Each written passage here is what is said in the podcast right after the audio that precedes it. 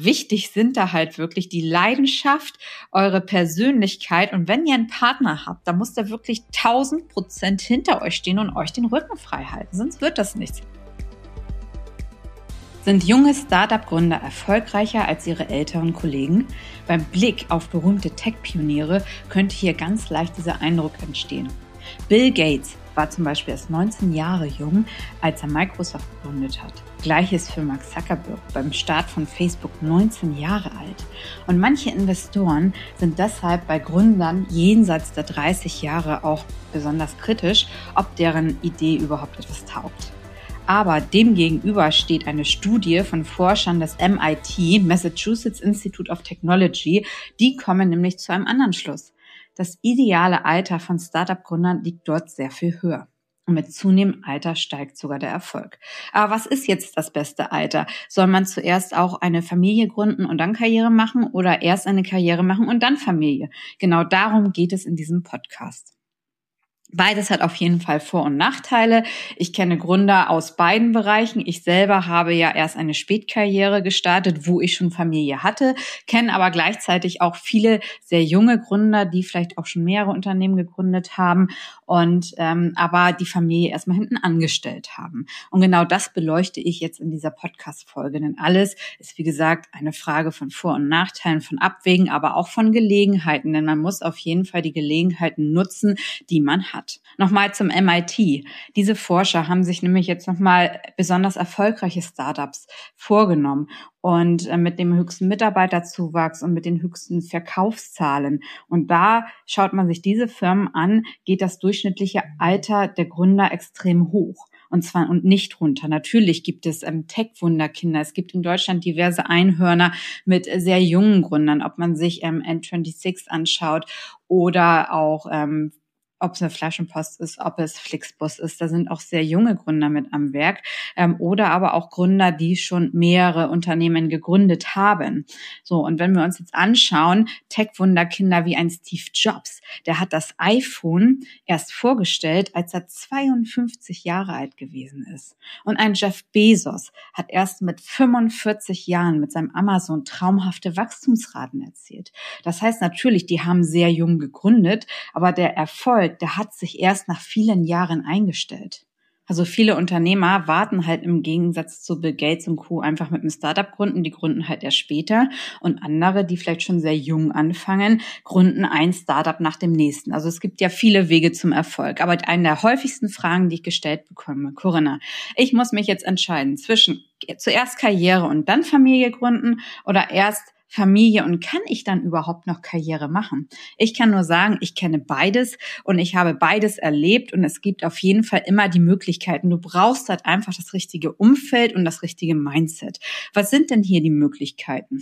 So, bei mir war es ja so, dass ich erstmal 15 Jahre im Angestelltenverhältnis ähm, gearbeitet habe, bevor ich mich selbstständig gemacht habe und auch im Angestelltenverhältnis. Mein Erfolg kam erst mit der Geburt meiner ersten Tochter. Also da bin ich halt so richtig den Karriereweg gegangen, aber auch nur, weil ich auch einen Partner habe, der 100 Prozent hinter mir steht und der mir komplett wirklich den Rücken frei hält.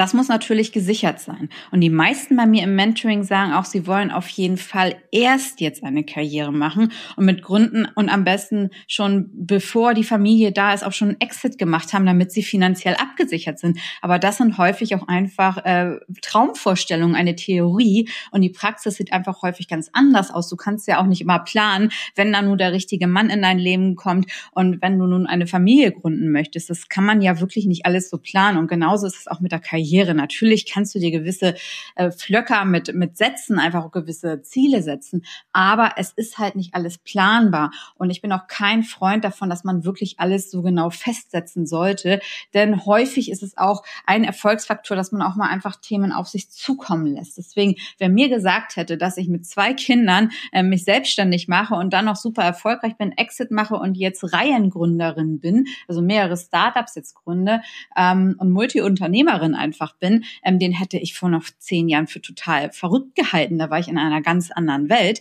Aber ich habe halt vieles einfach auf sich zuge auf mich zukommen lassen. Und das habe ich halt bei vielen anderen Gründern auch festgestellt, dass die halt auch einfach vieles mal auf sich zukommen lassen. Klar, immer einen Plan und Ziel vor Augen haben, aber trotzdem eine gewisse Flexibilität mit sich bringen und auch eine Adaption an neue Situationen. Zum Beispiel jetzt mit der gesamten Corona-Situation. Online arbeiten, das gibt auch natürlich ganz viele andere Geschäftsmöglichkeiten im ganzen Online-Bereich. Da kann man halt auch schauen und muss dann auch halt auch adaptieren. Passt mein Geschäftsmodell noch drauf? Und das ganze Thema, ähm, so schlimm es ist mit der Corona-Pandemie, aber vom Job her gibt es natürlich auch für Mütter insbesondere natürlich ganz andere Möglichkeiten, wenn man auf einmal ganz viel online machen kann ähm, und halt nicht mehr so von der physischen Präsenz einfach abhängig ist. Das heißt, man kann es auch viel besser mit der, mit der Karriere dann verbinden. Aber Gut, man sieht halt ähm, von der Vision her einfach, natürlich. Viele sehen halt auch in Deutschland immer nur die Einhörner mit Milliardenbewertungen. So, das sind natürlich tolle Erfolge. Aber wie gesagt, dem gegenüber stehen halt diese Statistiken natürlich von, ähm, vom, auch vom MIT, dass der erfolgreiche Gründer über 40 Jahre alt ist und vielfach dann auch schon Familie hat. Also es scheint ja beides zu funktionieren. Und doch gibt es halt wirklich massive Unterschiede und jeder muss hier natürlich sein Lebensmodell finden.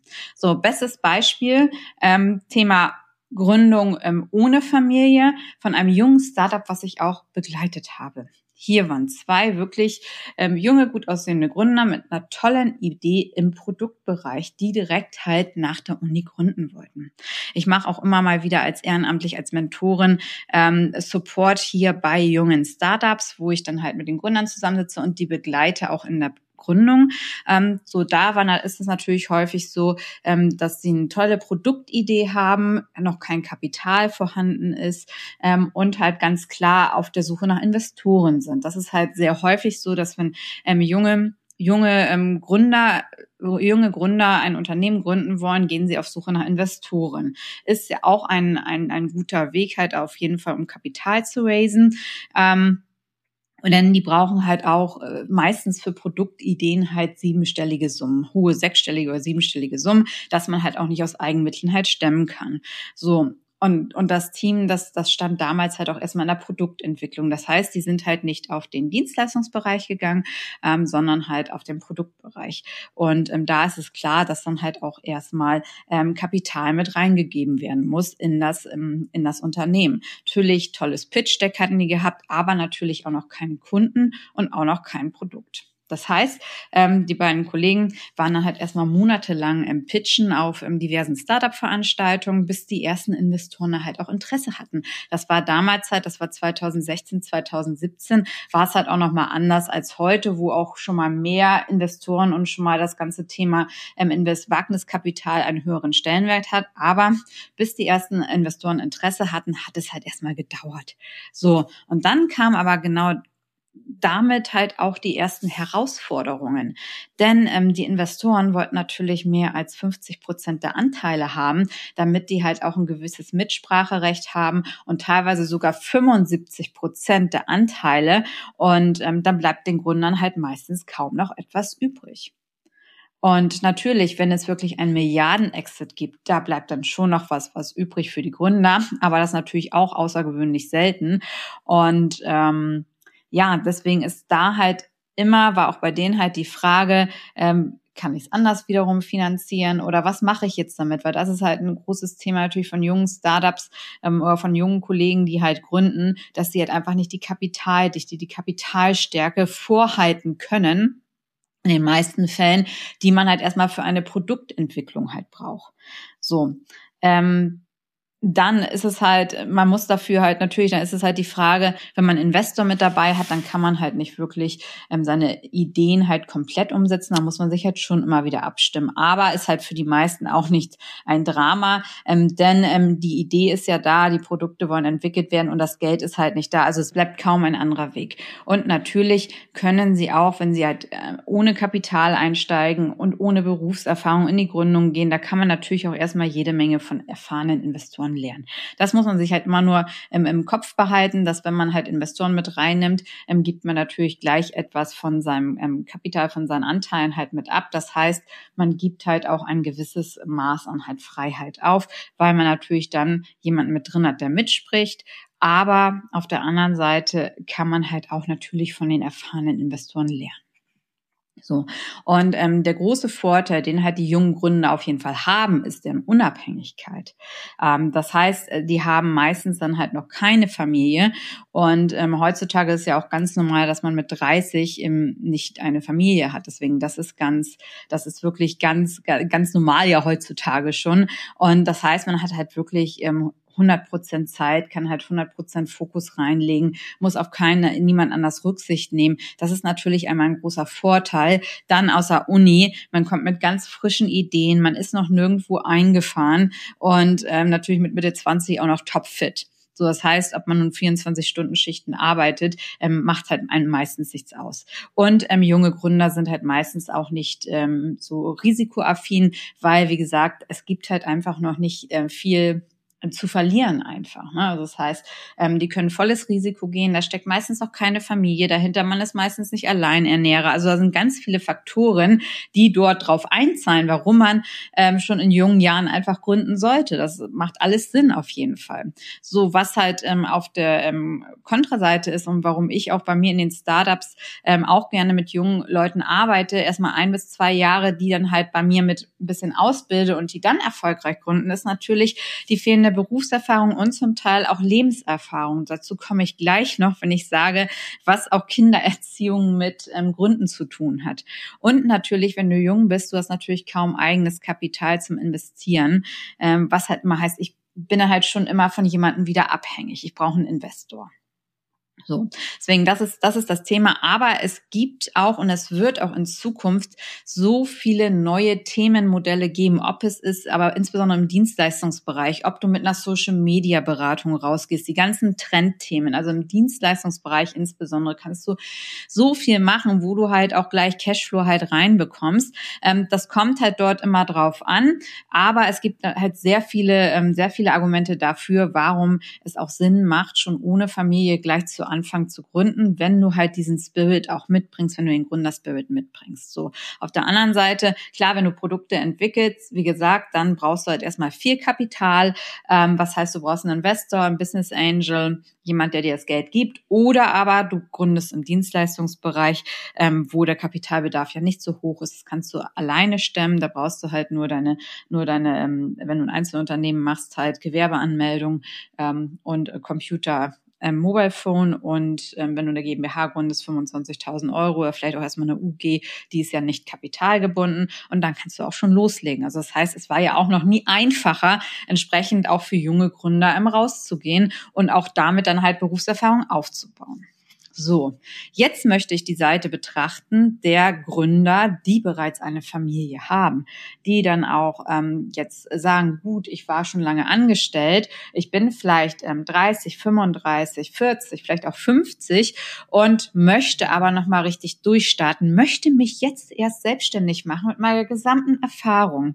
Und ich spreche hier jetzt erstmal ganz bewusst Vollzeitgründer an die wirklich ihre Karriere im Angestellten-Dasein aufgeben, um halt ein richtiges Unternehmen halt aufzubauen. Natürlich, Teilzeitgründer haben es halt immer einfacher, ähm, aber ich fokussiere mich jetzt erstmal auf die Vollzeitgründer. Und bei mir hat es halt wirklich einen richtigen Karriereturbo nochmal gegeben. Und das hat erst mit Kind gestartet. Ich war ja 36 Jahre alt, ich war eine mit der jüngsten Partnerin in der Unternehmensberatung und habe dann ja gekündigt. Und ich habe ja nie Vollzeit studiert. Ich habe eine Bankausbildung gemacht, habe nebenberuflich studiert und und während meiner Tätigkeit bei der Commerzbank habe ich meine Bachelor-Thesis mit Baby im Arm geschrieben. So sah es halt damals aus. So, und eigentlich von dem Zeitpunkt an hat meine Karriere begonnen also richtig Fahrt aufgenommen, sage ich mal. Und ähm, ich habe mir natürlich ganz stark immer Kopf über das Risiko jetzt gemacht, wenn ich mich selbstständig mache. Ich war der Familienernährer, wie und ob das alles so funktioniert.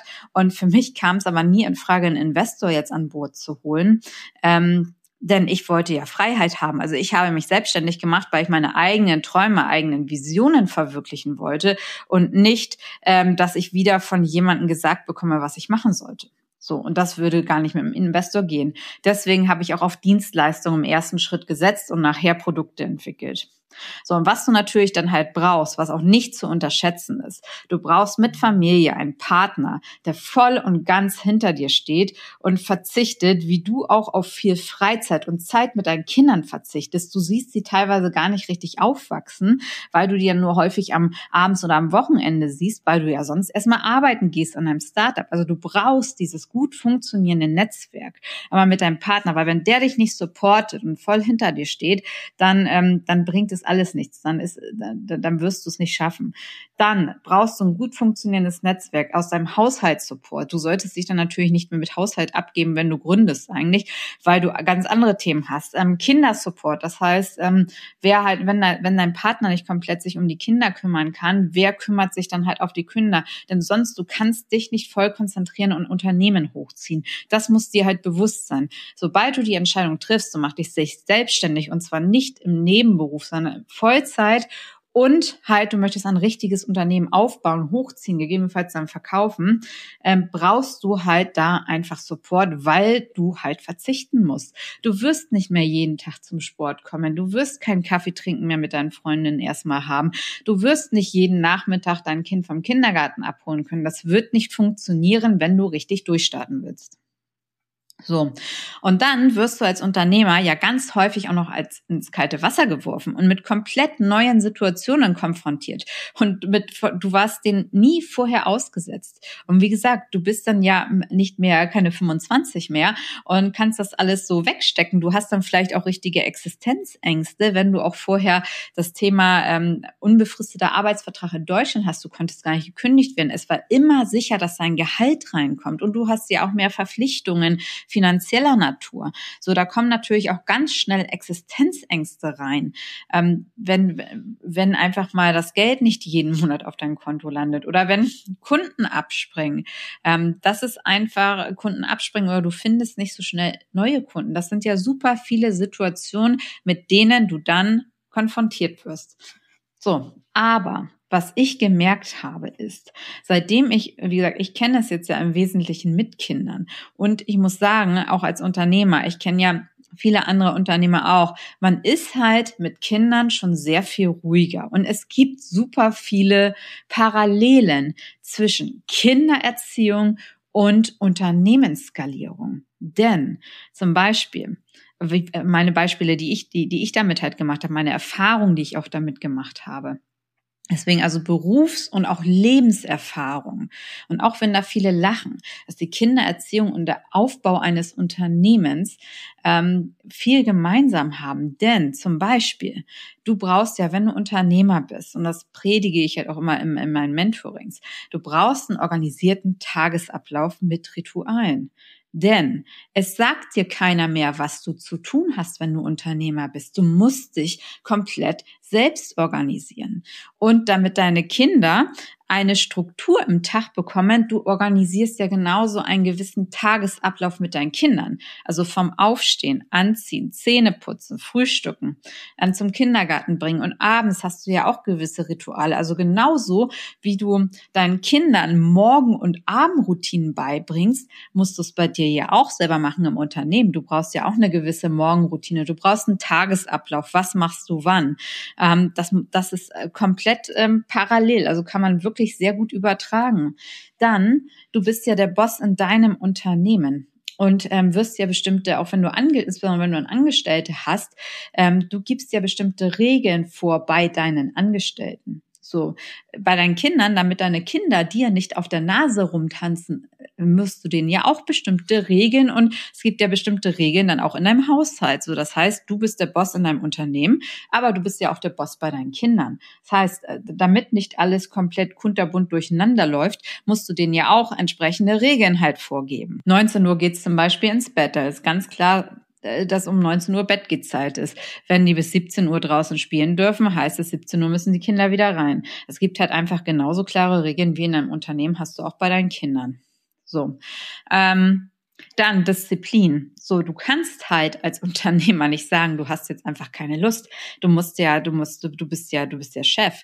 Du, du musst ähm, weitermachen. Und das Gleiche, du kannst auch äh, sagen, nicht als als Mutter. Ähm, da, da braucht halt ein dein kleines Kind braucht dich halt. Ne? Da kannst du auch nicht sagen, nee, du hast jetzt heute irgendwie keine Lust, dich ums Kind zu kümmern. Das ist ja da und du musst dich halt drum kümmern. Das geht halt auch nicht. Also du brauchst halt komplette Disziplin. Und natürlich, du musst halt auch immer im Unternehmen, du musst halt immer ein Ohr haben für Kunden, für Mitarbeiterthemen und gleiches natürlich auch bei deinen Kindern, musst denen ja auch zuhören. Also das heißt, da sehe ich sehr, sehr viele Parallelen und das hat mir zum Beispiel sehr geholfen, ähm, überhaupt ähm, dieses dieses Thema auch ein bisschen relaxter alles anzugehen, ähm, weil ich sehe, es hat halt, es ist einfach sehr viel einfacher, wenn du komplett organisiert, strukturiert bist, kannst du das sehr viel einfacher eingehen. So, also zusammenfassend. Es hat natürlich beides Vor- und Nachteile. Wenn du in jungen Jahren schon gründest und dann vielleicht auch als Seriengründer mehrere Unternehmen hast oder wenn du halt erst eine Karriere im Angestelltenverhältnis machst und dann, wenn du Familie hast, gründest. So, es kommt wie gesagt natürlich immer auf das Produkt, auf die Dienstleistung an, was ihr habt und auch auf euch selbst. Es gibt jetzt natürlich aktuelle Trendthemen, wo es alles sehr viel schneller geht. Richtige Durchbrüche ähm, erfolgen, wie gesagt, nach einer Studie vom MIT erst im mittleren Alter. Aber auch hier gibt es Ausnahmen. Wenn man jetzt insbesondere diese Trendthemen sieht, wie Social Media, ähm, wie die ganzen Online-Themen, wie die Krypto-Kim, da kann es natürlich sehr, sehr viel schneller gehen in einer schnelllebigen Zeit, auch für sehr junge Gründer. So, und dann kommt es halt immer drauf an, ähm, wie viele Anteile ihr wirklich noch am Unternehmen habt oder ob ihr auch schon mit einer Dienstleistung wie Social Media rausgehen könnt mit Online-Themen. Ähm, aber auch ähm, 80 Prozent der Startups scheitern noch heutzutage. Das ist dann halt immer abzuwägen. Ne? Und äh, mich hat das zum Beispiel immer angespornt, dass ich, ähm, ja, dass auch, auch viel einfach gescheitert sind. Ich wollte es immer schaffen. Ähm, bin dann halt mit wirklichem aktuellen Thema an den Markt gegangen. Und ich glaube, da ist wirklich das Alter egal. Wichtig sind da halt wirklich die Leidenschaft, eure Persönlichkeit. Und wenn ihr einen Partner habt, dann muss der wirklich tausend Prozent hinter euch stehen und euch den Rücken frei halten. Sonst wird das nichts. Und halt wirklich ein Produkt, eine Dienstleistung zu haben, was die Kunden halt wirklich nachfragen. So, und dann bin ich davon überzeugt, dann stellt sich auch der Erfolg ein, egal in welchem Alter und in welcher Lebenssituation ihr seid. So, ich hoffe, euch hat der Podcast gefallen und freue mich auf jeden Fall riesig über euer Feedback und kann nur jedem ermutigen, egal in welchem Alter, egal in welcher Lebenssituation, Unternehmer sein ist etwas ganz Fantastisches. Deswegen, in diesem Sinne wünsche ich euch noch einen schönen Tag und bis bald. Eure Corinna.